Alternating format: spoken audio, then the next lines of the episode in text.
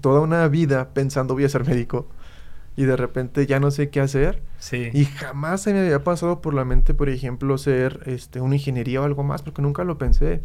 Realmente creo que mis padres vieron lo que me estaba afectando de alguna manera, este hecho de la decisión, que cuando les dije, pues, no, o sea, no fue como que no, tienes que ser médico y no sé qué, sin problema. yo creo que esa situación, pues, no, no sé qué otra cosa haya sido, que me cambió el chip como de literal ser el mejor en lo que haga. O sea, voy a entrar a biomédica y no va a haber tiempo para jugar y voy a ser el mejor. Aquí hablamos de gallo a gallo. Es el podcast de la UA en el que platicaremos de los temas que te interesan. Sus estudiantes, exalumnos, jóvenes con talento, experiencias de intercambio, emprendimientos y lo que tú quieras saber, te lo contamos de, gallo, a gallo. Bienvenidos gallos a otro episodio más y sí, estamos de gallo a gallo y aquí hemos dado apertura a absolutamente todos, estudiantes, egresados exitosos, algunos exalumnos, en fin. Y Efra, como todos los días, también me está acompañando. Yo soy Mónica Rivera y hoy les vamos a presentar a Luis Ornelas. Eh, así es, gallos, bienvenidos a De Gallo a Gallo. Luis, muchas gracias por estar con nosotros. ¿Qué tal? Gracias a ustedes por la invitación. Este, Luis, Luis Ornelas, bueno, él es ingeniero bioquímico, no, biomédico biomédico egresado de aquí de la Universidad Autónoma de Aguascalientes y bueno, tiene una trayectoria pues ya bastante amplia, aunque él es muy joven. Eh, ¿Hace cuánto egresaste, Luis? Eh, soy de la generación 2013-2017, ya cinco años. Ya hace cinco, Sí, es bastantito. Pero ha sido, pero ha sido este orgullo gallo infinidad de veces. Ya hemos platicado en distintos proyectos contigo, Luis, y a mí me parece increíble porque luego hay algunos otros eh, chicos que destacamos en algún momento y que luego ya no sabemos de ellos, no sabemos a qué se dedicaron, su trayectoria, etcétera, etcétera. Pero Luis, o sea, tiro por viajes como otra vez ganó, otra vez ganó ese, ahora, ahora está haciendo esto, ahora está haciendo esto, ahora está haciendo esto otro. Es decir, siempre nos ha sorprendido con los proyectos y con, y con esas metas que has alcanzado. Al principio platicábamos de, de un proyecto que tú creabas de una pulsera, que ya ahorita vamos a ir ahondando en, en detalles, pero bueno, ahorita también detrás de cámaras ya estamos platicando de algunos, otros tantos, y seguramente vienen muchísimos más. Pero, Efra, mira, tú ahorita decíamos, ¿no? Ingeniero biomédico. Biomédico, ajá. Y, y, y yo he platicado también con Luis y decía, caray, a mí me gustaría que, que más chicos, que más jóvenes supieran qué rayos hace un ingeniero biomédico, ¿no? Porque luego ves ahí en la lista de carreras y dices, pues bueno, eh, no, pues medicina, ¿no? O sea, me meto a medicina o eh, un contador público o comunicación o tal cosa, ¿no? Pero luego desconocemos un montón lo que hay detrás de estas carreras que es tan, tan interesante y no sabes qué tanto puedes llegar a abonar a cuestiones, por ejemplo, de salud como del área en la que tú estás desempeñándote actualmente. Sí, así es, este Moni. De hecho, eh, yo, yo soy segunda generación justamente de la carrera de ingeniería biomédica. Y eso que dices le pasó a muchos compañeros. De hecho, en mi generación de 100 que entramos, yo creo que el primer semestre se fueron, pues no sé, a lo mejor el 40%, quedamos el 60% este, para el segundo semestre, derivado de eso. O sea, mucha gente creía que era muy similar es, o que era como otra opción para hacer medicina, lo cual pues no es, es eh, completamente erróneo. Yo anteriormente definía la carrera de ingeniería biomédica como un electrónico especializado en el área de la salud. Pero realmente creo que esa definición se quedaba muy corta para lo que realmente hace un ingeniero biomédico. este, porque el ingeniero biomédico, por supuesto, que es un, tiene conocimientos de electrónica y de ingeniería este, enfocados al área de la salud. Sin embargo, esta es tan solo una de las muchas líneas que, existen para la biomédica. Existen universidades como el Politécnico que oferta la carrera de ingeniería biónica. Entonces, eh, el enfoque que le dan aquí en la universidad también, por ejemplo, mete el tema de biónica, que es desarrollo de prótesis. Entonces, todo esto, igual, la base de todo esto es lo que es, programación y electrónica. O sea, es lo que vemos principalmente, pero aplicado al área de salud. Por ejemplo, creo que nosotros también podemos ver este, muchas otras cosas que los electrónicos, pero ellos, digamos, lo venden de una manera más general, enfocado pues a todo lo que involucra electrónica como tal. Y en biomédica nos especializamos en salud. Otra de las líneas que le pega muy fuerte eh, aquí en la universidad es el área de ingeniería clínica. ¿Qué es ingeniería clínica? Todos los equipos médicos de los hospitales principalmente. Y digo principalmente porque también pueden ser en consultorios privados de, de médicos, pero si no es eso, o de hospitales. Eh, También tuve la, ya platicaremos más adelante, tuve la oportunidad de, oportunidad de desempeñarme en un hospital y les puedo decir que también es un área muy, muy bonita. Este, tengo compañeros que se desempeñan ahí como ingenieros clínicos y es un enfoque más este, administrativo, en parte técnico, eh, pero pues muy padre, al fin y al cabo eres el responsable de que todos los equipos estén funcionando. O sea, porque ya sea privado o público, uno como paciente cuando va pues espera que el tomógrafo, que el resonador esté funcionando. ¿Y cuántas veces no nos ha pasado que no, no se puede hacer el estudio porque pues el equipo no está funcionando? Y muchas veces son por no dar seguimiento a los mantenimientos. O sea, cosas tan básicas como un mantenimiento. Ujú. Un ingeniero biomédico es justamente necesario para llevar ese control de- del cumplimiento de los mantenimientos.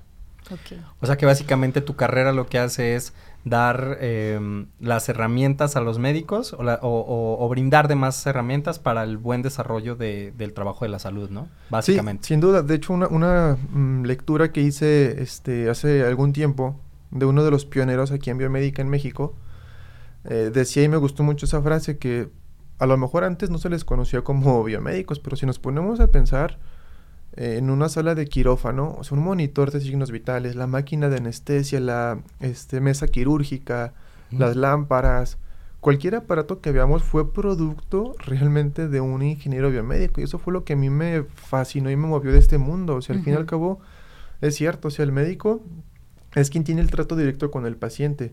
Pero nosotros pues damos esas herramientas para que el médico las pueda utilizar.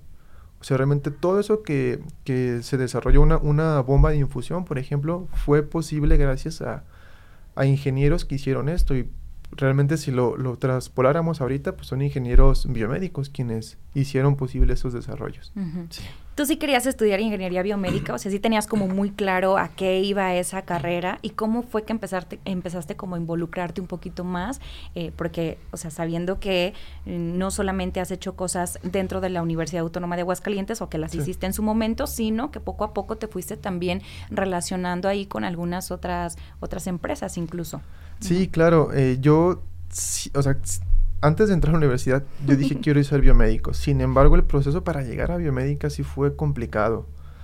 Digo, o lo que estamos hablando ahorita es una carrera relativamente nueva, al menos en la universidad. Ujú. Yo soy segunda generación, lo cual dice que cuando yo estaba en prepa, pues todavía no, no existía la carrera. Sí. Entonces, Ajá. Sí, qué complicado, ¿no? Así que, es. que- que estudies algo que no existía hace 3, 4 años. Así previo. es. Y Ajá. realmente aquí, esto, anécdota, si no me equivoco, creo que aquí en la universidad, este, nunca la había contado, lo he contado en, en algunos otros espacios donde he aparecido, pero creo que le puede servir a los, a la gente que nos está escuchando y, y viendo. Mm, Yo, bueno, soy el hermano mayor de eh, cuatro hijos que somos, o sea, soy, este, son, tengo tres hermanos y soy yo como mayor.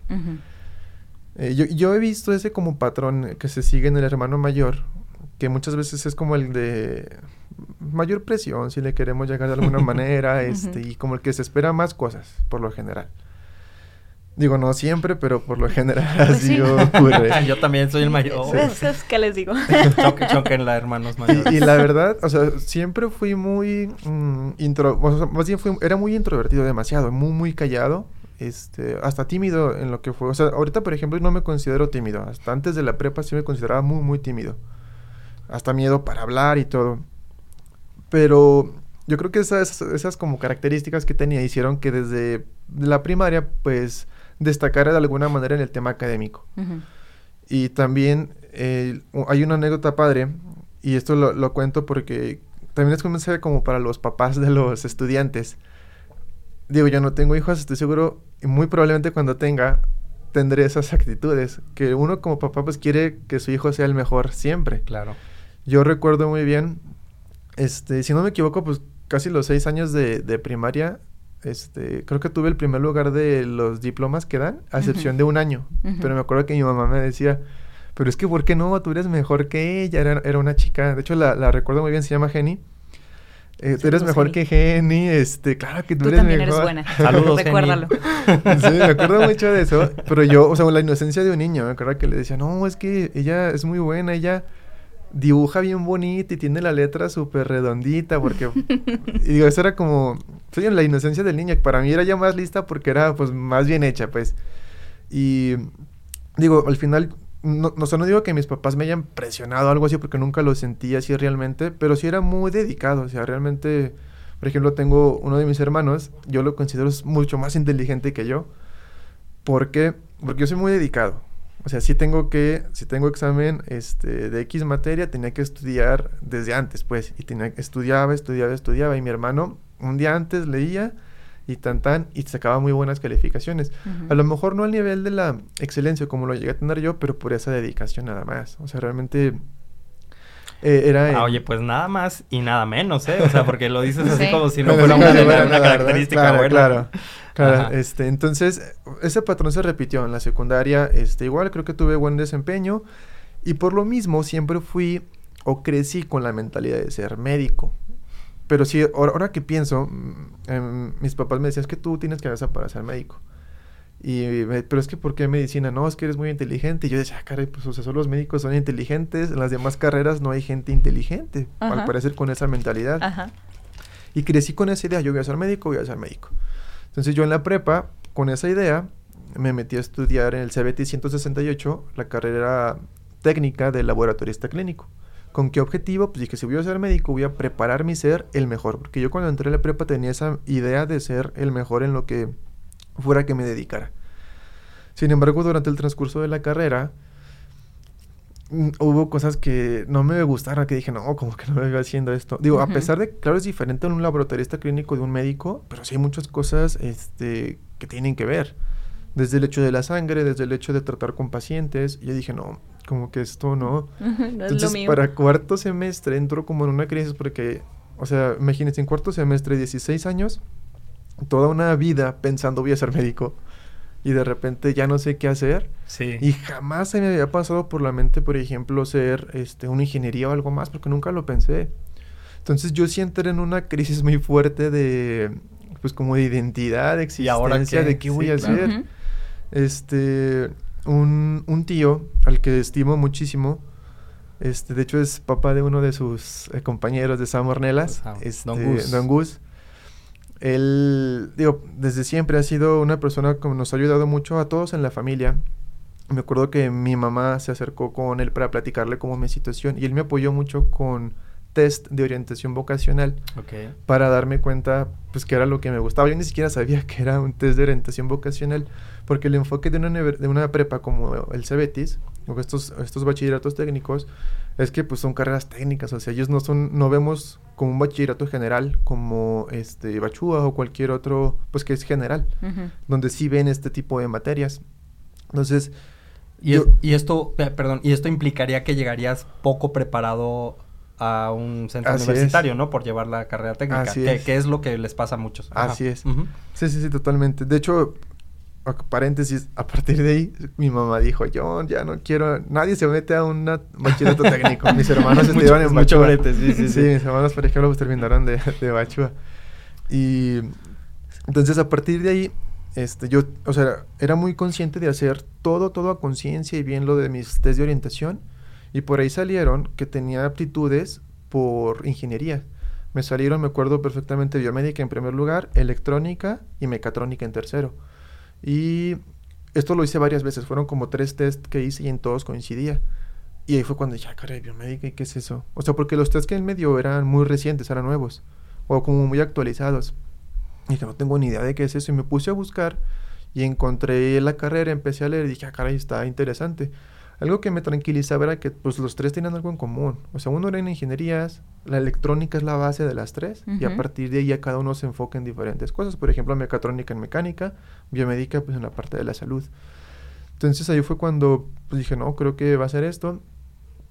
Realmente creo que mis padres vieron lo que me estaba afectando de alguna manera, este uh -huh. hecho de la decisión, que cuando les dije, pues, no, o sea, no fue como que, no, tienes que ser médico y no sé qué, sin problema. Y cuando entré, pues, o sea, yo iba decidido. De, yo creo que esa situación, pues, no, no sé qué otra cosa haya sido, que me cambió el chip como de literal ser el mejor en lo que haga. O sea, voy a Ok. entrar a biomédica y no va a haber tiempo para jugar y voy a ser el mejor. Lo primero que me propuse fue una vez que entré, eh, cuando entregan los resultados, no sé si, no, pues sí, seguramente sí lo siguen haciendo, que en el reporte personalizado Ajá. viene como el lugar en el que quedaste y todo. Sí. De hecho, o sea, yo cuando hice el examen dije, no, o sea, estoy seguro que voy a quedar y que me va a ir súper bien porque me sentí muy, muy seguro. Y así ya cuando me dieron el resultado, este, el lugar del aspirante, uno. Entonces dije, ya entré primero, voy a mantenerme, voy a salir como el uno también. Eso lo tenía como, como objetivo. Ujú.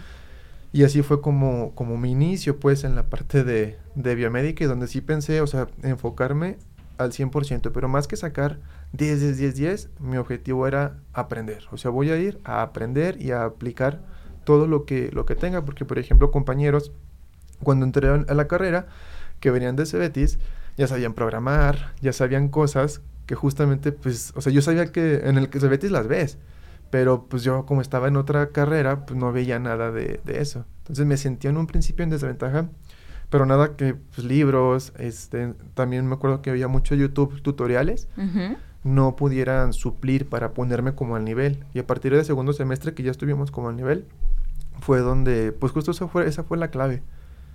Este, no quedarme con lo de las clases únicamente, sino seguir preparándome este más. Qué y chido. esa fue la clave para después, me imagino también, o sea, una vez que egresas.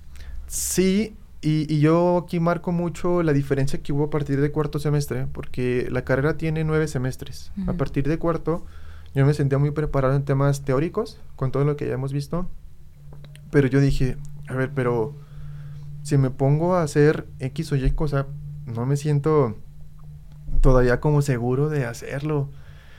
Y fue que me di la tarea de buscar dónde podía asistir como a prácticas para empezar a aplicar lo que ya sabía. Y te digo como especie de prácticas porque al final el centro que me abrió las puertas es un centro de investigación de CONACYT que se llama Infotec. Y la forma en la que entramos ahí fue, o sea, literal era una reunión en Secoy, creo que ya ni siquiera existe Secoy, está ahí por salida a México. Sí, ya no, ya no se llama igual y creo que ya no están ahí las, las oficinas, pero Mm, sí. Sí, el estaba. Centro de Sí. Competitividad e Innovación, algo Innovación. así. Ujú. Yo asistí ahí, creo que cada jueves hacían reuniones como de... eh, es que si no me equivoco eran como temas de emprendimiento, innovación, algo así. Sí, tenían temas específicos y los jueves eran como para emprendedores de Ajá. diferentes temas, de Ajá. que registro de marca, Ándale. de que cosas así, ¿no? Así, Ujú. yo lo... De hecho, yo empecé yendo ahí y ahí estaba la persona encargada del laboratorio de investigación de Infotec. Entonces yo una vez me acerqué, saliendo del, de ahí me acerqué y le dije, oye, me interesa esto, quiero... Lo mismo que les estoy diciendo, quiero aplicar, estudio esto, me gustaría esto. Me dice, ¿sabes qué? Yo soy ingeniero biomédico también, nada más que yo soy de la UAM. La UAM es como la madre de la biomédica aquí en México. Ok. Entonces yo me quedé, ah, caray, o sea, pues qué coincidencia, porque pues desde la UAM que hace aquí en Aguascalientes. Ya me empezó a platicar su historia, estaba vi- viviendo ya aquí en Aguascalientes por el trabajo, justamente por Infotec. Y entré y literal yo le dije, porque me dijo, ¿sabes qué? Es que no sé si haya manera de que te paguen. Le dije, no importa, o sea, no quiero que me paguen, yo quiero aprender. Aprender. Y creo que duré como un año y medio más o menos yendo, este, o sea, tampoco digo que era gratis porque pues aprendí mucho, o sea, esa era como mi paga en Claro. realidad. Y ya para quinto y sexto semestre, me acuerdo que se vio mucho la diferencia entre mis compañeros y yo. En el diseño, por ejemplo, por decirles un- una cosa, diseño de tarjetas electrónicas, yo, o sea, sí se veía mucho la diferencia, o sea, porque sus tarjetas eran muy de estudiantes, si queremos llamarlo de alguna manera, o muy de estudiante, o muy de principiante, y ya mis tarjetas eran muy, muy padres. Pero insisto, obviamente yo pasé por eso, pero yo la regué desde antes o delante del proceso, y tenía un mentor directo ayudándome, que era Claro. esta persona. Entonces, les digo que se vio mucho la diferencia, porque incluso mucha gente, ah, no manches, ¿cómo las haces? No, pues quieres te la hago y pues de tanto. Y les empecé a vender. sí, yo se las vendía las tarjetas. Emprendedor. Clásico. Sí, no, en serio, ahí empecé con eso. O sea, ahora que, que, que lo pienso, así empecé. Y fue cuando dije, ah, caray, pues como que, o sea, sé algo que ahorita mis compañeros, ¿no? Y de hecho ahí nació como un primer emprendimiento. Porque esta persona también era muy emprendedora, tenemos muchos temas en común. A él le agradezco, pues, sí, o sea, muchas cosas que hice porque fue por él, o sea, realmente por haberlo conocido y por todo lo que me transmitió. Y este, a partir de allí, este, me empezó el interés también por temas de emprendimiento. Me acuerdo que veía muchos libros, eh, veía videos, perdón, leía libros al respecto. Y fue cuando pues, dije, ah, pues creo que puedo hacer una, un emprendimiento de, de tarjetas electrónicas. Y de hecho lancé el emprendimiento. Perdón, ¿las tarjetas electrónicas son? Son, es que se llaman PCBs, que son Printed Circuit Boards o tarjeta de circuito impreso. Son, el ejemplo más fácil que yo veo es cuando abrimos un control remoto, es que es una ah, tarjetita, esa es una tarjeta. Ah, ok. Entonces esas tarjetas pueden ser, por ejemplo, si un cliente me dice quiero un control remoto. Ah, pues yo le diseño esa tarjeta y ahí está. Ah, okay. Ya él se encarga del case y todo lo demás. Entonces, pero eso, es un control, pero esas tarjetas hay en todo lo que sea electrónica. Entonces así empecé con un emprendimiento que lo llamé ¿cómo se llama? OG, diseño electrónico, algo así. O sea, no tenía mucha ciencia el nombre, muy directo. Pero me acuerdo, sí, fue como en séptimo, octavo semestre, que me, me, vincularon a partir de ahí aquí con la incubadora de empresas. También ahí conocía a mucha gente, estaba Jorge Verdín, Sigue encargado, ¿no? maestro Jorge. Ya le he perdido la, pista, la verdad, pero sí, con él está Blanca, Alejandra Gutiérrez, me parece también. seguramente se me va. Ah, Ruth, Ruth Guzmán, se me va a ir algún nombre, pero a partir de ahí los empecé a conocer. Y la universidad, me acuerdo que nos invitaron a un evento por eso de emprendimiento al, al ITESO. ¿Cómo se llama este evento? Un evento donde se juntan como las, las universidades Anuyes o algo así, como un evento de la Anuyes. Fuimos al ITESO y platico eso porque te fueron una de las experiencias más bonitas que tuve en el tema de, emprendimiento porque ahí presentamos el proyecto ante otros emprendedores de la del grupo de universidades que pertenecían a, esta red. Y creo que esos fueron como los, los inicios, pues, de alguna manera. De hecho, creo que hicieron la primera nota de la universidad, donde ponían que cuatro estudiantes, porque fuimos cuatro este, compañeros, bueno, tres compañeros y yo, a, este evento y, y, así empezó la vinculación y cómo me fui, o sea, al fin y al cabo estaba en tarjetas electrónicas, era biomédico, seguía con la carrera, pero estaba con, con esto, con esto otro, pues, al final. ¿Y de qué iba ese proyecto? Era lo de las tarjetas electrónicas. Tarjetas electrónicas para diferentes aplicaciones. Sí, sí, sí, sí, así como, sí, el emprendimiento era tal cual este, ese. Eh, me acuerdo, y esta experiencia también está padre porque les digo que esta persona lo considero como mi primer mentor el, ingeniero José Francisco Rodríguez, porque también participé en un, año, pero eso no me acuerdo qué año fue, en, un, en el concurso Emprendeúa que tiene. Fue antes de lo de las tarjetas y me acuerdo que ahí vendíamos un software que la verdad, pues, o sea, hoy en día digo, pues sí, a lo mejor no tenía mucha originalidad, era un software de mm, para agendar citas médicas. O sea, digo, no tenía mucha originalidad porque ya existían en ese entonces o empezaban a popularizarse. Lo metimos y al final llegamos a la final, pero de siete proyectos que eran, quedamos en séptimo y era un compañero y yo, y la verdad es que, o sea, nos tiró horrible. Pero me acuerdo mucho que el, nuestro mentor nos tomó una fotografía, porque estábamos así bien habitados. Con cara de tristes. Sí, dijo, y le dijimos, no, chico, ¿qué te burlas? dijo, van a ver que esta foto, ¿cómo va a valer? O sea, en, el tema emocional en unos años. Y me acuerdo que me la compartió y dije, ya, no manches, mira, o sea, que pues sí, nos estábamos llorando por nada, era tan solo el inicio de un montón de cosas que, que se venden al final. Y por ejemplo, hoy en día, o sea, esa enseñanza, eso me dejó un buen de enseñanza porque hoy en día les puedo decir que sí se publican cosas y se ven, pues como todos, o sea, todos presumen los logros, pero nadie habla de todo lo que fracasó. Y muchas veces, si no es que el 100% son más los fracasos que lo que se publica. La diferencia es que se hace mucho ruido de lo que sale bien claro. al final. Y sí, es una de las experiencias más bonitas que tengo aquí de, de, de la, pues en general de la universidad, de la formación que, que tuve y en ese caso del concurso Emprendeuba. Oye, y cuando, y cuando sales, porque esto es todavía mientras eres este, estudiante. ¿Qué pasa cuando ya egresas? Porque tal vez eh, muchos gallos que nos estén escuchando van a decir, Oye, pues un ingeniero biomédico tal vez el campo laboral se reduce mucho o ya en el campo global como en el que estamos, pues te toca competir con gente de Estados Unidos, gente de Japón, que a lo mejor tienen eh, en sus en sus sistemas educativos o tal vez en su apertura, pues más acceso a muchas cosas que a lo mejor aquí en México no tenemos o en la universidad, no, no por falta de, sino por eh, pues sí, más bien, pues sí por falta de a lo mejor una cultura más eh, tirada a la tecnología. ¿Qué pasa cuando egresas?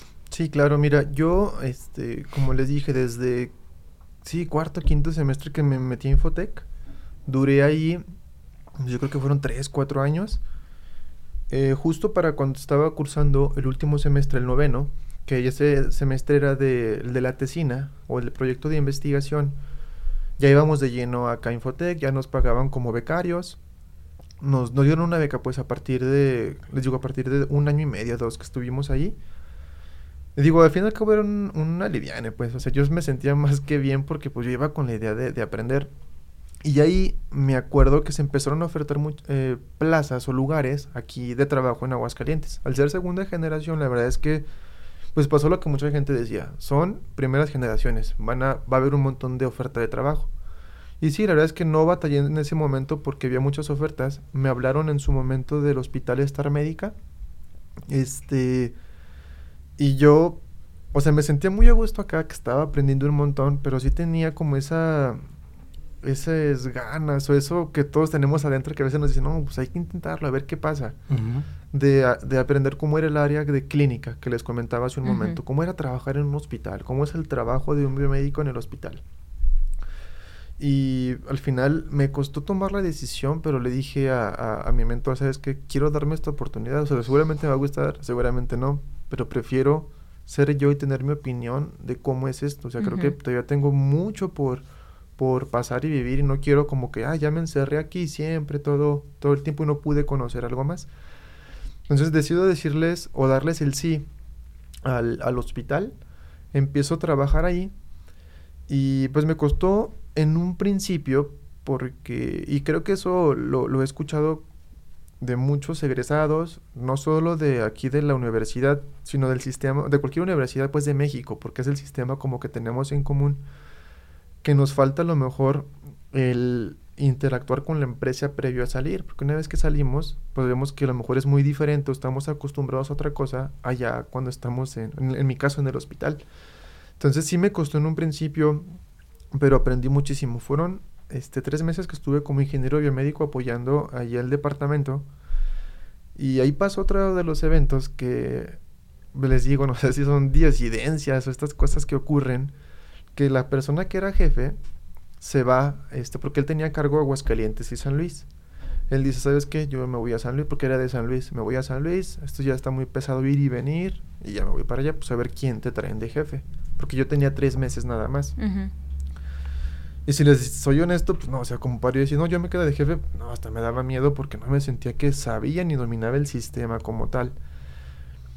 Empiezan a buscar y resulta, pues éramos primeras generaciones. O sea, yo dije, o sea, alguien que sepa más que yo, o sea, no, no va a saber porque sí, claro. tres meses, ya menos tengo tres meses de ventaja ajá, que los demás no van ajá. a encontrar. Y de fuera, creo que tampoco este, convencieron a nadie de que se viniera o no encontraron al final el punto es que aquí conozco como a mi segundo mentor que yo llamo en esta carrera que llevo hasta el día de hoy, que es el licenciado Santiago Vascoy. Él uh -huh. es el director del Hospital Star Médica. Es un... Eh, él no sé cuántos tiempos lleva aquí viviendo en México porque es español, pero es para mí una de las... Una persona que me enseñó muchísimo. Sí, y en todos los sentidos. Me acuerdo que al principio me dijo, ¿sabes qué, Luis? la verdad, no encontramos a nadie. O sea, te vas a quedar tú este, como responsable, pero te voy a dar tres meses. Si demuestras que puedes en esos tres meses, te quedas con el puesto de la jefatura. Yo confío en ti, pues vamos a darle.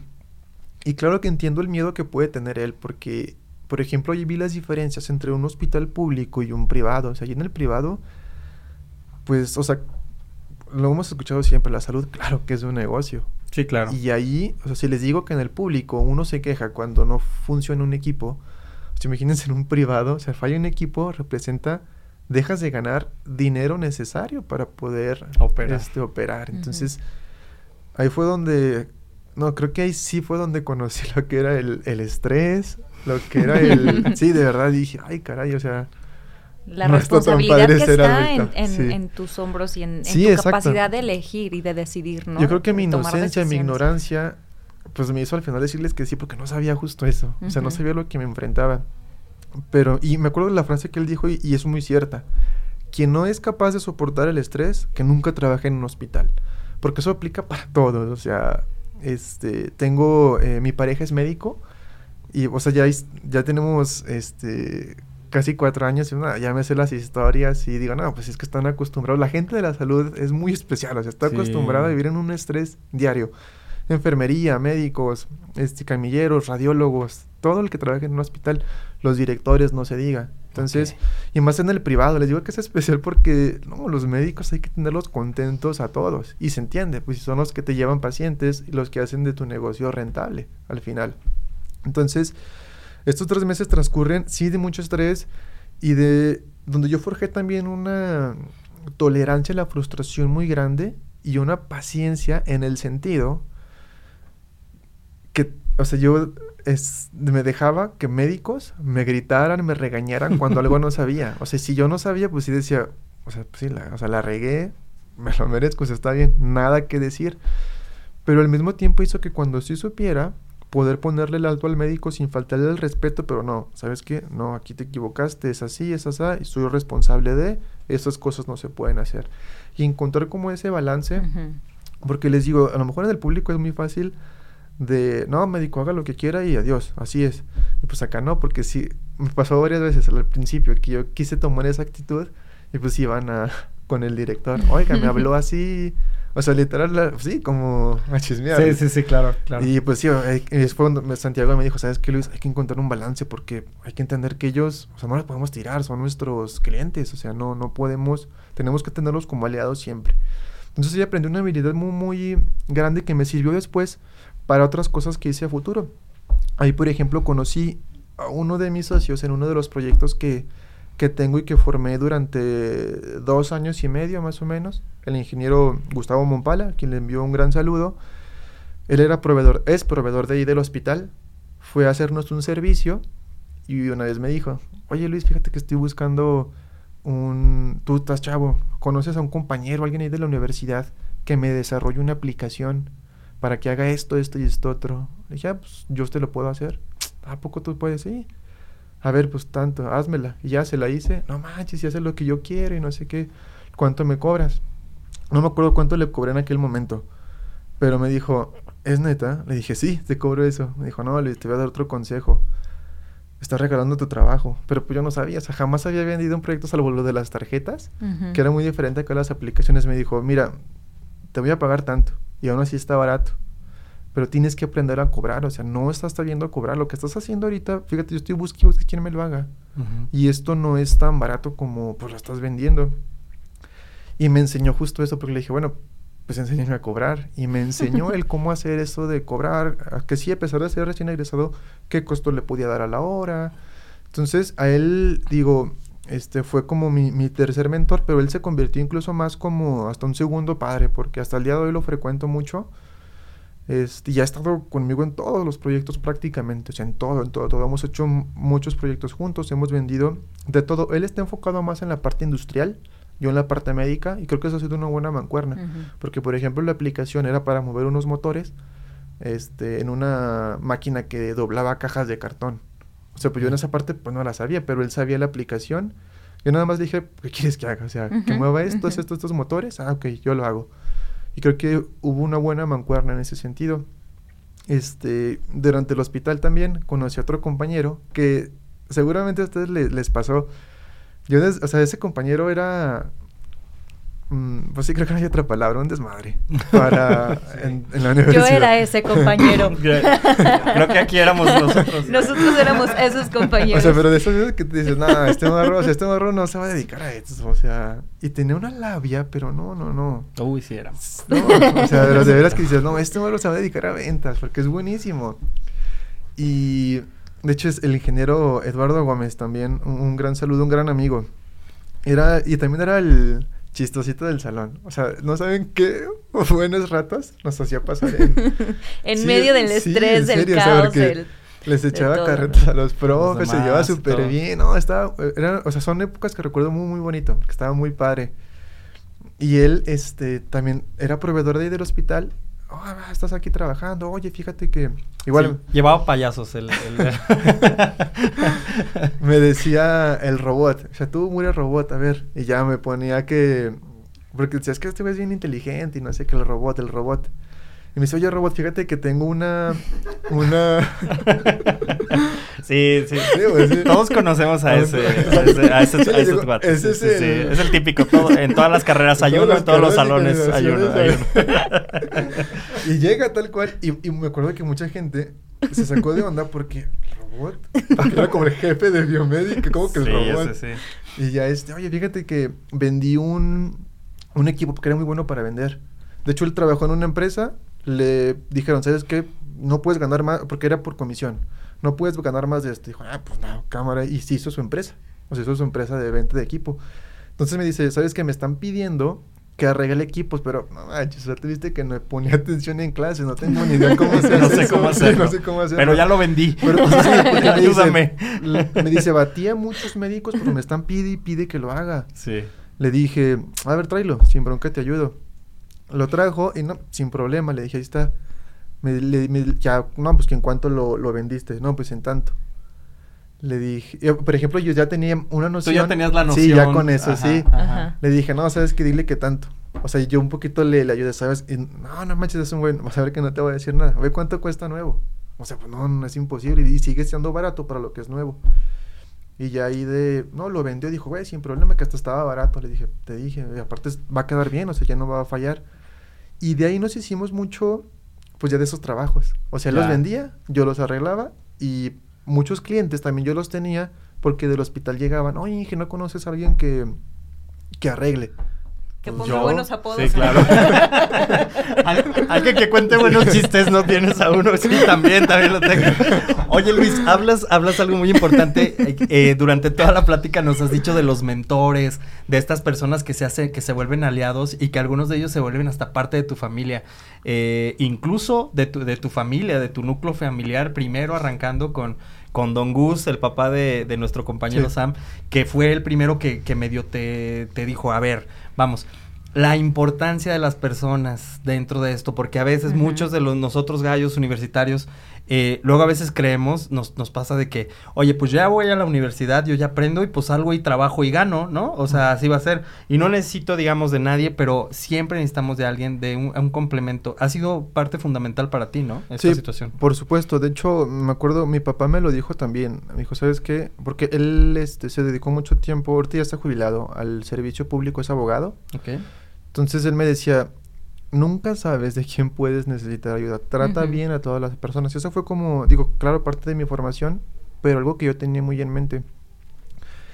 Y sí les puedo decir eso, o sea, realmente con sus mismos compañeros también, siempre, o sea, ser buenos compañeros porque de veras uno nunca sabe, o sea, uno se sorprendería los puestos que pueden llegar a tener saliendo Sí. y la ayuda que puede necesitar, una simple recomendación. Hoy en día te puedo decir que me hablan amigos, oye, ¿me puedes recomendar para esto sin problema? Y me han hablado muy buenas recomendaciones. O yo con gente, ¿sabes qué? Conozco a alguien que te lo puede hacer, que te puede ayudar. Y creo que eso está padre. O sea, ahorita les, les comento de dos compañeros, pero en su momento también, eh, ya después de la jefatura llegaron compañeros a pedirme, pues, o sea, a pedir la plaza que estaban libres. Y fue un poco también de, ay, o sea, ahí por ejemplo, pues sí fue como tratar de ser lo más neutro posible. Sí, claro. Y como de, no, pues tampoco lo vayan a tomar como que, pues, a qué mala onda, le caigo mal. Porque al fin y al cabo, estamos hablando de que es un trabajo. O sea, por más de que me caigas bien, si no, si sé que no vas a trabajar, pues no, no me voy a ir por Sí, ti. claro. Porque si no, nos, va, nos, van los- nos vamos los dos, pues, este, entre las, las patas, como se dice vulgarmente. Pero sí, sin duda, este, el, el conocer e involucrarse en muchas actividades. Por ejemplo, lo que les comentaba de que fui a Secoy, estas actividades. También creo que ayuda mucho las actividades que pone la universidad como requisitos. Me acuerdo en el tema deportivo. Me gusta mucho el fútbol, pero creo que es la, la clase extracurricular que luego luego se llena. Me tuve que meter atletismo. Y ahí conocí mucha gente que después, este, igual, me he encontrado a futuro y, y ha sido muy padre, pues. Que digo, si no me hubiera metido, no los hubiera conocido. Claro. En idiomas también, esta oportunidad que brinda la universidad me parece fantástica. Yo estudié francés y alemán aquí y amigos que hice en alemán, porque son de diferentes carreras, o sea, fue también este, increíble y fundamental esto. Sobre todo hoy, este, creo yo en este mundo tan globalizado y que todas las disciplinas se relacionan. Este, pues claro que en algún punto te los vas a encontrar directamente del trabajo o indirectamente. Porque que uno nunca sabe los destinos que va a tomar. Claro. Oye, algo que me llamaba la atención también era que decías, eh, conocí a esta persona por azares, de, no sé si utilizaste la palabra azares o, o como mm, tampoco dijiste bendiciones, pero creo que por ahí va, ¿no? Como de estas cosas que no sabes por qué te pasan, pero te pasan y te colocan frente a las personas que eh, necesitas Correctas. o las personas correctas.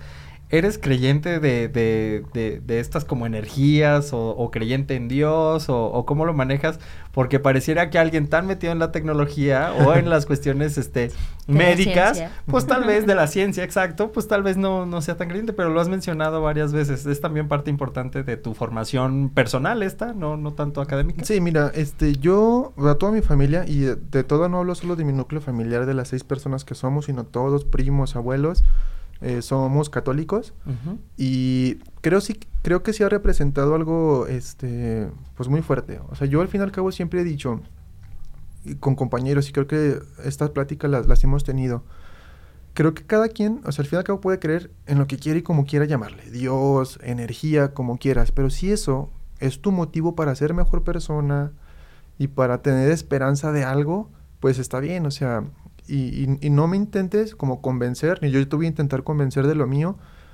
Pero si eso representa o repercute en que seas una mejor persona, creo que eso ya está bien. O sea, está bien y hazlo. Yo en lo personal te puedo decir que sí siempre le he atribuido todo esto que ha pasado a, a Dios al final. Ujú. Y la típica frase que, que dice, ¿no? Creas en Dios o no, pero de las cosas pasan por algo. Muchas veces, o sea, me ha tocado momentos muy amargos que uno no entiende por qué. Y piensa que es el fin del mundo cuando ocurren, pero después dice, ah, mira, ahí está el porqué. O sea, tenía razón. que ser de esta manera. Yo sí te puedo decir que, que sí lo, lo, lo, lo hago. No me gusta ser tampoco de esta gente que justamente está muy metida en ciencia y en tecnología, que ya está, no, yo soy ateo y Dios no existe y cosas así, porque ah, no, como que tampoco estoy en ese extremo, se me hace muy, muy extremista, pero sí, por, por este lado digo, es, y lo he reconocido pues siempre, ante cualquier evento, cosas así que, que tengo, sí me gusta como dedicar un momento de, oración, dar gracias, siempre cosas buenas, cosas malas que, que ocurra, sobre todo como les digo, en los, en los fracasos también, porque eso me ha ayudado como a entender que, pues, o sea, no siempre se puede ganar y si no se gana, lo, o sea, lo bueno de no ganar es que aprendes más que el que gana. Y al final eso te puede este, beneficiar, porque muchas veces el que está gane, gane y gane hasta se duerme, o ya no aprende lo que tú te estás aprendiendo con cada derrota que, que vas teniendo. Y eso, por, por ejemplo, Luis, pues no es sencillo de aprender, ¿no? O sea, habrá quien se quede en ese sentimiento o, en esa frustración de, ok, pues no lo logré y pues aquí me quedo, ¿no?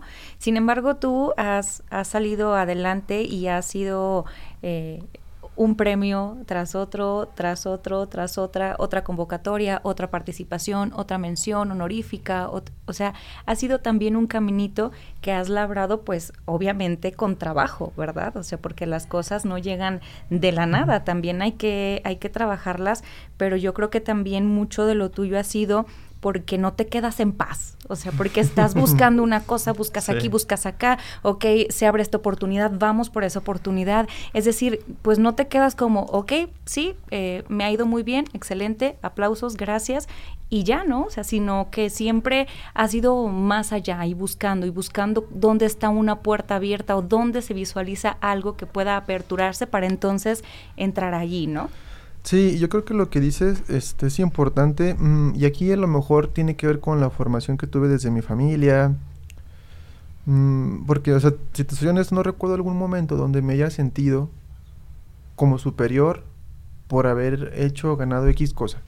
Y creo que esa es la clave, porque en el momento en el que, o sea, te la crees, pero desde el mal sentido, o sea, ahí ya es el principal error Sí. o el inicio de la caída. Creo que ha sido la clave. Siempre me he considerando, mm, pero, o sea, muy humilde, pero no en el sentido de que, ay, pobrecito, no, sino de que reconozco que no lo sé todo y que hay una persona más chica que yo, una persona que no haya estudiado lo que yo, una persona de X cosas diferente a mí pueda enseñarme este algo que que o sea porque creo que nos privamos de muchas cosas si uno este dice no no puedo hablar contigo porque no pues yo sé todo no te voy a escuchar porque yo estoy arriba de ti o sea no creo que uno se priva de la oportunidad de aprender de las otras personas, porque eso es lo que he aprendido muchísimo, o sea, nunca sabemos de verdad lo que podemos aprender y por darnos oportunidades, o sea, de, ah, ¿por qué no? Vamos a intentarlo, vamos a hacer X cosa, Y cosa, este, pero sí creo que eso es clave en todo,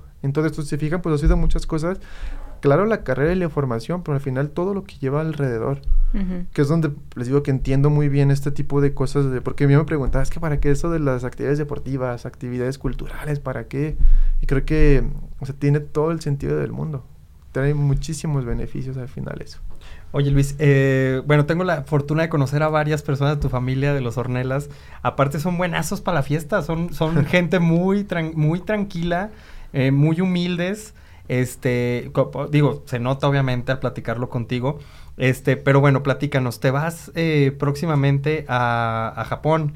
Nos decías que te ibas a Japón hace un año, pero por la cuestión de la pandemia no te pudiste ir. Este, el núcleo familiar, claro que es muy importante, te apoyan obviamente en, en todo lo que haces y seguramente se sienten muy orgullosos de ti. Eh, ¿Cómo es esta experiencia que te vas a Japón? ¿Qué te dice tu familia? Y platícanos cómo estás metido en esta situación de, eh, nos platicabas fuera de, de, del aire que tenías un, asunto o te vas para allá con cuestiones de inteligencia artificial enfocado al diagnóstico médico. Platícanos un poco de esta experiencia y de los proyectos que tienes actualmente. Sí, claro que sí. Eh, esta experiencia de Japón es una inmersión de cinco semanas que voy a tener este, finales de año, diciembre. Como mencionas, este, desde hace un año me, me iba a ir, pero por el tema de pandemia y sobre todo que aquí en este lado del mundo estuvimos desfasados cuatro o cinco meses a lo que pasó en, en Oriente, del lado de ya de, Japón principalmente, que es la ciudad a la que viajo, eh, hizo que se desfasara todo. Pues apenas eh, te comentaba hace un par de meses, me volvieron a retomar todo el proceso y para volverlo a, a setear. Mm, esta investigación fue un, digamos, una beca que me gané a partir de la trayectoria, una aplicación que hice con toda la trayectoria que, he hecho, ahorita voy a comentar de manera muy rápida los proyectos que, me hicieron eh, merecedores de esa beca. Pero el proyecto que se va a estar trabajando ya es, como mencionas, inteligencia artificial para la predicción de enfermedades. Hace un momento detrás de cámaras hablábamos de los beneficios de esto y para la gente que nos escucha, que a lo mejor no está muy familiarizada con la inteligencia artificial, este, en, cuanto a qué es, porque yo estoy seguro que todos lo hemos escuchado, pero hay mucha gente la utiliza sin saber realmente este, ¿Qué es aplicación. Así es, se lo utilizamos en todo prácticamente. Pero inteligencia artificial, pues realmente es muy, muy amplio el, concepto y se refiere a muchas cosas. Yo voy a explicarlo en el tema de salud. para la predicción de enfermedades se utiliza cuando enfermedades que requieren de captura de imágenes y análisis por parte de una persona, que en este caso son los médicos, como la dermatología, donde a partir de ver con tus ojos este, la manchita de la piel, la manchita del brazo, el granito, cualquier cosa que tengas este, a partir de con los ojos, o verlo en el tema, por ejemplo, oftalmología, que es uno de los proyectos que estoy trabajando y ahorita entro a detalle, es en radiología también. Todos estos tipos de ejemplos que les estoy dando, donde ven la imagen y el médico la interpreta, todos estaremos de acuerdo que un cansancio normal de una persona hace que a las 7 de la mañana esa interpretación que pueda hacer es muy diferente a la que pueda hacer al final de turno de, y después de haber pasado por 100, 150 personas.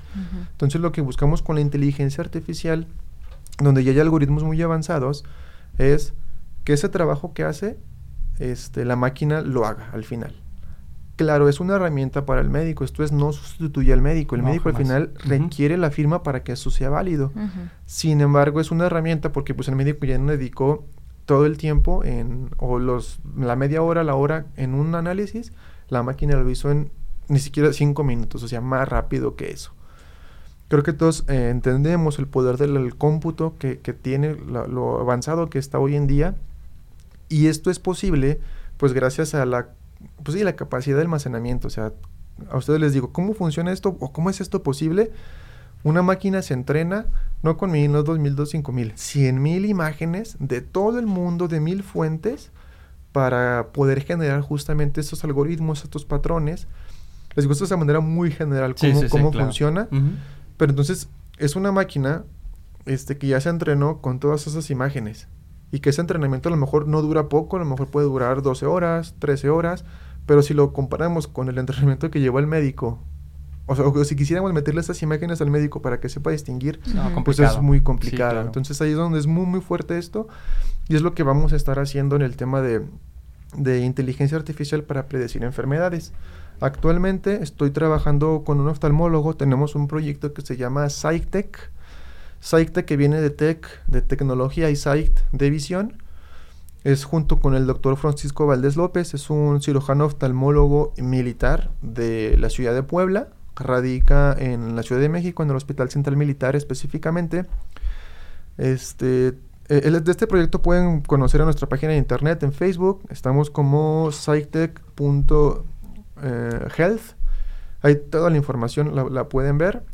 Lo que hace este proyecto es, son licencias de software que vendemos. Este software lo que hace es justamente predecir eh, y detectar a tiempo una de las enfermedades más grandes y fuertes que han afectado aquí en México, que es la retinopatía diabética.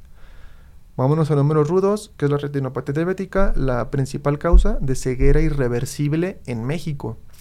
Derivada de la diabetes. Así es derivada de una diabetes maltratada. Maltratada, Así es, y sabemos el problema que es la diabetes aquí. Entonces lo que buscamos con esto es disminuir esa tasa detectando a tiempo este, la, la retinopatía, porque es, es, reversible en las primeras etapas, en las primeras fases. Tiene cuatro fases. Si detectan la primera fase o antes, es como todas las enfermedades. Hablan, la gente misma dice que el cáncer es predecible si lo detectamos a tiempo. El problema es cuando ya se ha extendido demasiado. Entonces, eso es a, grosso, modo lo que hace este proyecto. Trabajamos pues principalmente por el, impactar a, lo que es la, la salud de las personas. Este proyecto creo que vale la pena mencionar. También la universidad ya nos ha hecho este, difusión del tema. Nos reconocieron eh, por parte de History Channel como una de las... eh, fueron 20 mejores ideas, quedamos al final entre los 20 mejores ideas de toda Latinoamérica. Este, en una iniciativa que tiene History Channel que se llama Una idea para cambiar la historia. Entonces, fue un reconocimiento muy padre que nos hicieron, difusiones que hicieron a través de sus redes sociales, un evento que hubo en Ciudad de México, donde se entregó un pequeño reconocimiento como reconociéndonos como un- uno de los innovadores. History Channel, Nissan, porque este año hicieron alianza con Nissan por, creo que es el 60 aniversario de, de Nissan, si no me equivoco, en México. Y eh, pues sí, creo que es así de manera muy general lo que, lo que hacemos con, con, con este proyectito. Qué maravilla. Qué, qué maravilla que History Channel ya no nada más haga el precio de la historia. No, no, no es cierto. Oye, qué maravilla. que haga otras cosas. Oye, no, qué maravilla. Qué proyectos tan, tan interesantes y sobre todo qué proyectos eh, tan trascendentes para, para, pues, para toda la humanidad. Porque platicamos Exacto. también fuera de cámaras que este tipo de algoritmos y este tipo de, de- de proyectos lo que generan es menor tiempo de, de diagnóstico, eh, disminuyen el, el margen de error y por supuesto este que lo hacen más en masa, ¿no? Que es lo que necesitamos y que tú decías algo muy importante también previo a cámara, que es medicina preventiva, es decir, esto es un esto es un esfuerzo que se hace previo a padecer el- la enfermedad, ¿no? Sí, así es. De hecho, ahí, mm, bueno, yo he visto varios videos, estudios que se han hecho y creo que es importante hacérselos ver a la población del impacto que tiene económico, o sea, porque tú Sí. mencionaste uno, También, uno de los también. principales beneficios, pero es una cadenita de beneficios. Sí. O sea, realmente si nos diéramos cuenta del impacto que tiene tanto para el gobierno como para nosotros como persona el no detectar a tiempo y cuánto nos ahorraríamos por ir a una consulta este, para anticiparnos o en, en temas preventivos, nos iríamos para atrás porque estamos hablando y pongámonos a pensar, o sea, una persona con diabetes, este, sí que va a estos estudios y todo lo que lleva el tratamiento, no, no, no, cuesta muchísimo dinero, o sea, Sí. lo cual 100% es mucho más confiable invertir en temas eh, preventivos, Preventivos. al final que, que en eso. Y es algo en lo que al final se está trabajando muy, muy fuerte. O sea, porque volvemos a lo mismo, diabetes en México, pero vámonos para atrás, pero sí, diabetes porque viene precedido, ah, pues enfermedades del corazón y la obesidad. Entonces, ah, vámonos para atrás. Entonces, todo ese tipo de cosillas que creo que se han hecho bien las cosas, pero falta mucho por trabajar. Esto de los sellos, no sé ahorita qué resultados o efecto haya tenido a partir de los sellos de los alimentos, por ejemplo. Ujú. Pero Ninguno. creo que es interesante Creo que ver el, Que se ver el antojan. No más. se antojan más. Porque, bueno, yo, yo pensaba lo mismo, pero eh, en verdad he conocido gente que, es- o sea, que a mí me sorprendió porque ya mínimo o sea, un poco de conciencia. Sí, Al final es verdad, ay, me estoy comiendo tres sellos. O sea, sí es grave esto. Sí, sí, sí. Entonces, un poco como eso, creo que es. Y es complicado, pues, al final, porque pues, sí, claro, creo, creo que si fuera sencillo ya se hubiera hecho. Es complicado esto, pero pues sí, al final creo que es poner un granito de, de arena con lo que tenemos, pues, que al final creo que todos, todas las profesiones tienen una razón de ser, que es eso, servir a la, a la sociedad de alguna u otra manera. Luis, pues ojalá que nos pudieras hacer un mini resumen de todo lo que has hecho, No, está- este, porque si no, este, pues este sí, gallo, se eh. nos va, se nos va el, el tiempo, pero que sí nos puedas hacer así como algún un resumen de, de estos proyectos en los que has estado involucrado, porque justamente yo también recuerdo que llegamos a platicar contigo ahora en pandemia, que fue así como de dónde están los ingenieros eh, biomédicos, ¿no? Porque su labor fue muy, muy, muy importante en medio de este caos de no saber ni por dónde empezar, ¿no? Sí, claro. Mira, eh, me trataré de ir cronológicamente, será sí breve. Este, digo, ya les platiqué durante la carrera. Eh, cuando estaba en el hospital pasó algo, mm, un, hecho que determinó y marcó como eh, el destino de todo esto. Eh, fue en 2019, si no me equivoco. A lo mejor las fechas me, me fallan un poquito, pero creo que fue 2019. Mi abuelo sufre una caída este, en la madrugada, pero mi abuelo no estaba solo, o sea, mi abuelo era cuidado por una de mis tías. Ok. Sin embargo, la casa de mis abuelos es muy grande, entonces ello- él, su cuarto era en la planta baja, mi tía dormía en la parte alta, entonces ella iba a trabajar, se iba a trabajar a las 8 de la mañana. Cuando baja a despedirse de mi abuelo, pues lo encuentra tirado en su cuarto. Entonces pues, se asustó, dijo, ay, ¿qué pasó? Y mi abuelo pues le cuenta que y, eh, se paró para ir al baño en la madrugada y se cayó durante la madrugada y ya no se pudo parar.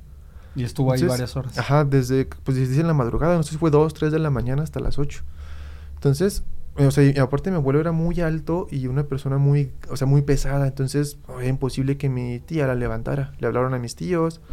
Para no hacerles el cuento largo, terminó en el hospital como a las 11, 12 de, de mediodía, o sea, fue bastantes mucho horas. tiempo, así sí. es. Y afortunadamente pudo salir este, de eso, pero sí eh, degradó mucho su salud ese, ese hecho, eso hecho, Esa hecho de la caída. caída, ujú. Yo, pues, yo no me podía concebir que hubiera pasado eso, porque dije, ¿cómo no se dieron cuenta? Y me puse a buscar, um, pues, algún dispositivo para que avisara, pues, de que se había caído. Ok. Y lo único que había era dispositivos donde se cae y pues se le aprieta. Y dije, pues no, o sea, si se le cae, o sea, si va al baño, pues no lo va a traer con él el dispositivo. O, o qué pasa si se lastima? Es Ajá, decir, está mal, inconsciente, exacto, Entonces dije, no, pues no, no, no. Y pues ya con los conocimientos yo dije, ah, creo que eso no es complicado. Y me puse a desarrollarlo. Eso fue, pues sí estaba en el hospital, de hecho lo hacía en las tardes, en mis tiempos libres. Ya cuando salía, me puse a hacerlo y me acuerdo que salió, dije, ah, mira, y funcionaba. Entonces se lo mostré a mi mamá, me dijo, no, está súper padre. Pero pues obviamente ella, me acuerdo, o sea, yo sé que lo dijo porque, o sea, ni entendía qué era. Porque eres su hijo. Sí. No, las mamás. Porque Sí. eres el más guapo y eres el No, mejor sí. para todas las mamás. Qué bonito hijo. Sí, porque era, o sea, era una PCB como les digo, ni siquiera, o sea, son- ni siquiera parecía un reloj porque no tenía las correas ni nada. Dijo, pero, o sea, ¿cómo funciona eso? Dije, no, o sea, esto va dentro de un reloj y ya nada más lo va a traer puesto y tan tan. Ah, o sea, porque pues, o sea, yo vi que funcionaba y le expliqué, pero como no lo vio ella, pues ya en el Sí, reloj claro. y funcionando, Ujú. pues dijo, "Ah, sí, está bien. Y así quedó. Entonces, un amigo, al platicarle del proyecto, así lo dejé nada más y le hice como una correa así para probarlo, pero sí bien, este, mm, artesanal, por decirlo de alguna manera.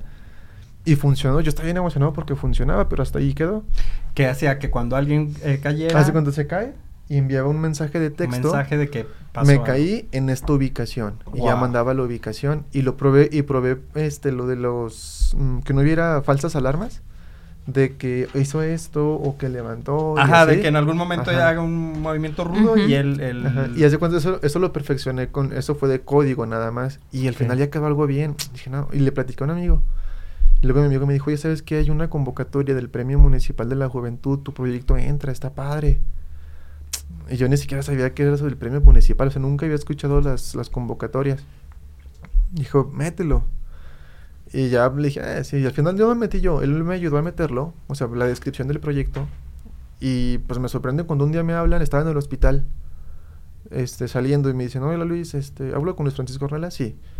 Hablamos de municipio, este, nada más para decirte que Depende, fuiste, si es fuiste- banco, no. fuiste ganador del premio municipal. Este, no sé si puedes venir, creo que era, eso me hablaron un miércoles, el viernes, para grabar como el video y el lunes es la ceremonia de De premiación. premiación. Ya, caray. Y dije, y ya le hablé a mi amigo, oye, ¿qué pasó? ¿Tú lo metiste? Dijo, sí, pus- te pusiste Tú no. Dije, ¿pusiste tú tu nombre? Me dijo, no, no, no, pues es tuyo. Le dije, ah, ok, o sea, porque se me hizo raro que me marcaran. Y ya me presenté. Y ese sí lo marco yo como el hecho que cambió todo en temas de confianza, en temas de contactos, en temas de Claro. muchas cosas. O sea, porque ahí, me acuerdo cuando presentaron el video, eh, porque aparte, bueno, ustedes son muy buenos, o sea, sabrán cómo, o sea, que ustedes que son comunicación, sabrán este tema de los videos, cómo las tomas y todo esto, pero se veía, o sea, me veía bien pro ahí en el video. Y dije, Aquí también te vas a ver, bien, eh, te estás viendo muy bien. Y dije, ah, caray, todo eso hice. Ese Y- ingeniero hizo eso. No, se veía muy- se veía muy- Se ve, se ve muy serio, eh. Wow, wow, wow. O sea, se veía muy padre cómo estaba el video. Ajá. Y mucha, yo creo que llamó, o sea, lo cuento esto porque yo creo que mucha gente de ahí del, del evento le llamó la atención que saliendo, después de, ah, de hecho, eso está- estuvo muy padre, me acompañó mi abuelita, este, mi familia, y, pero yo no pensé que fuera como un gran evento, o sea, mi papá me dijo, ¿quieres que vayamos? Y yo, "Pues, si quieren.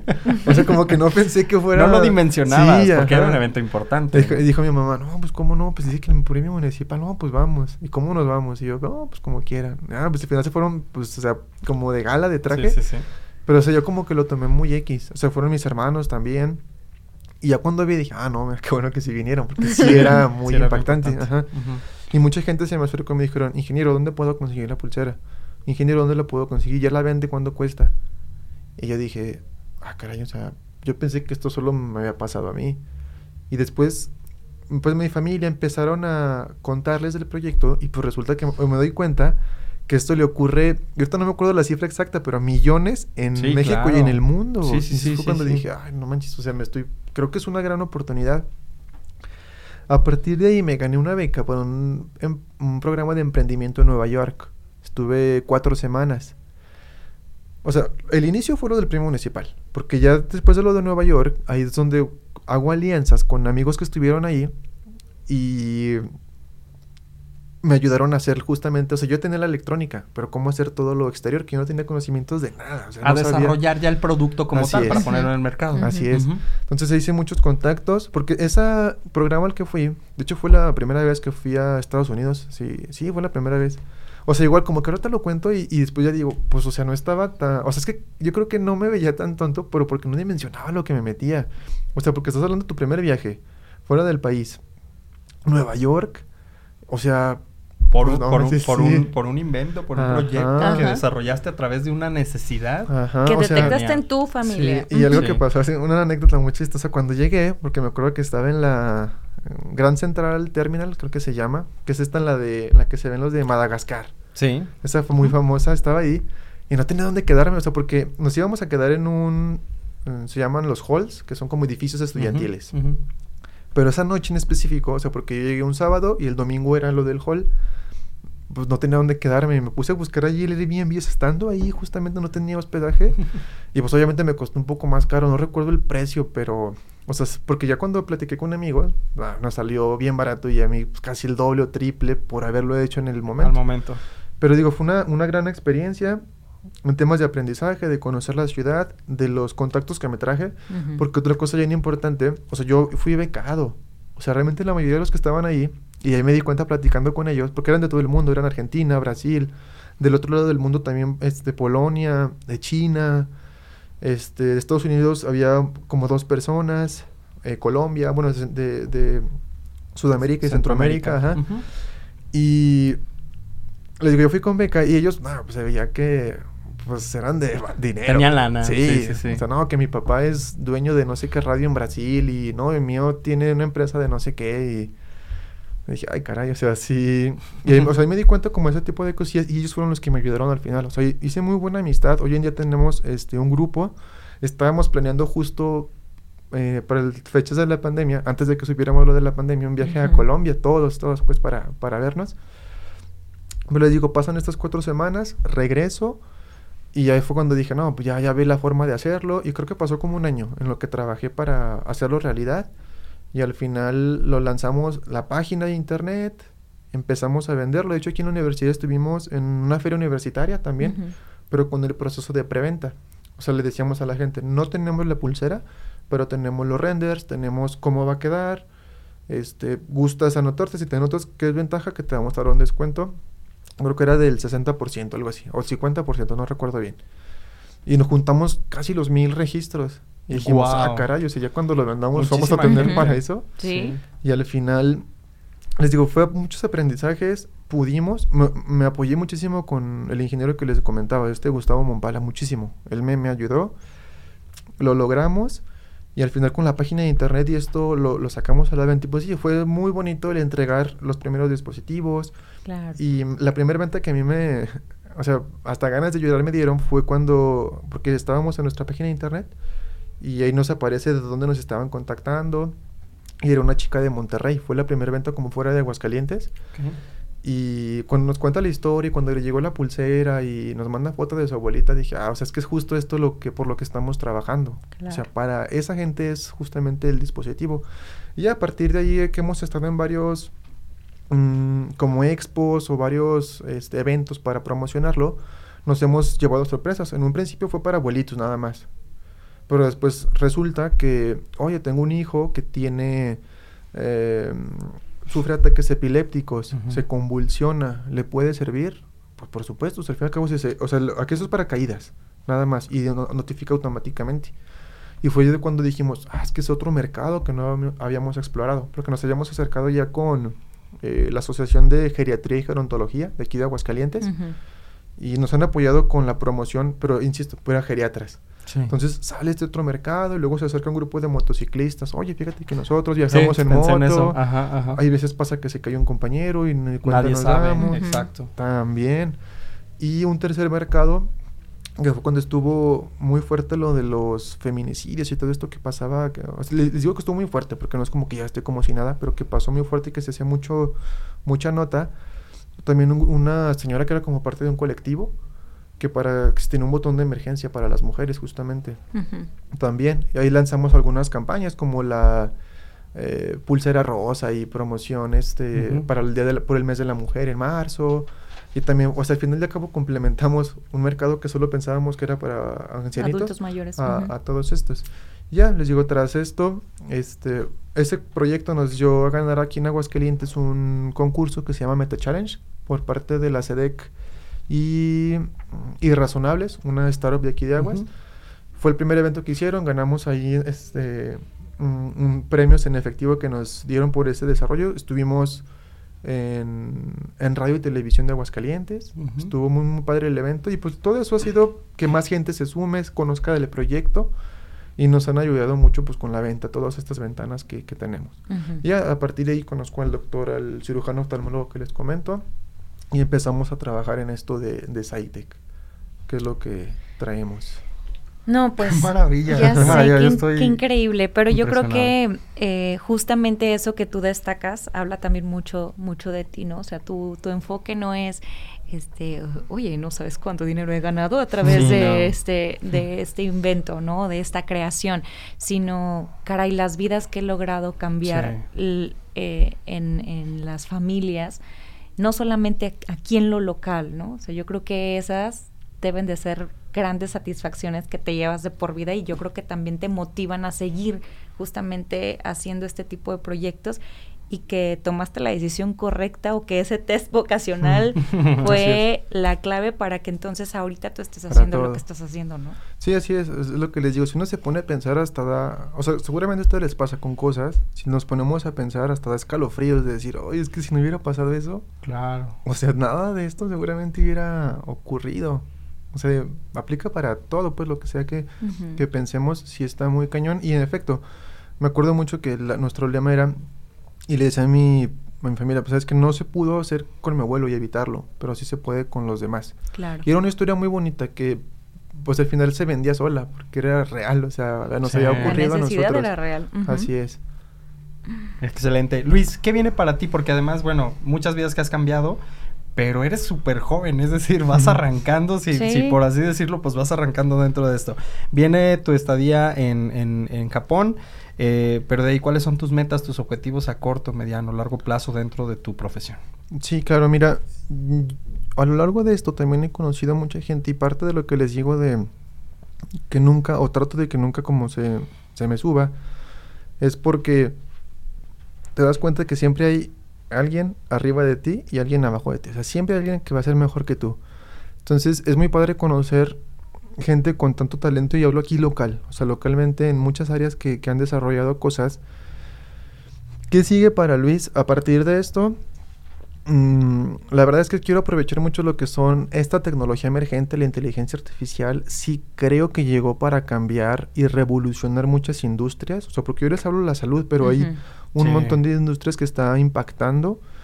Mm, yo actualmente, o sea, estos proyectos los tengo, eh, obviamente no, no estoy solo, es un equipo detrás este, que me están apoyando. Está el ingeniero Gustavo Mampala, el doctor este, José Francisco, está el ingeniero Andrés Vega, también ingeniero biomédico. Él es de una generación más eh, chica que justo me conoció a partir de todo esto y me dijo, oye, pues quiero trabajar contigo. Ya hemos hecho mancuerna para trabajar juntos.